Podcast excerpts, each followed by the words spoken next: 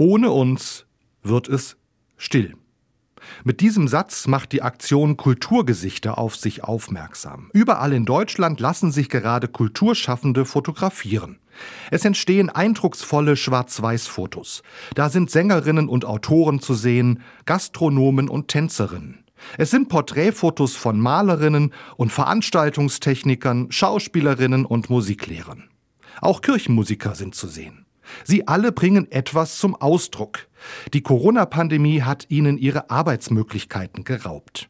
Keine Theateraufführungen, keine Konzerte. Ohne Kulturschaffende wird es still und dunkel. Unter den abgesagten Veranstaltungen leiden Stuhlverleihfirmen ebenso wie die Aufbauteams von Beschallungstechnik und Cateringanbieter. Einige Schwarz-Weiß-Fotos von Kulturschaffenden hängen auch vor der Elisabethkirche in Kassel. Die Kirchengemeinde will damit etwas deutlich machen.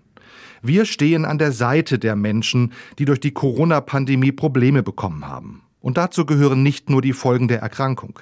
Es geht auch um berufliche Existenzen. Einige Kirchen planen deshalb, schon bald wieder ganz bewusst die Türen für Kulturschaffende zu öffnen. Sie bieten in den großen Kirchen sichere Räume für Kultur an.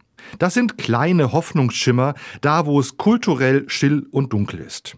Kultur, Liebe, Hoffnung nennt die schon erwähnte Elisabethkirche diese Öffnung. Christliche Nächstenliebe ganz praktisch.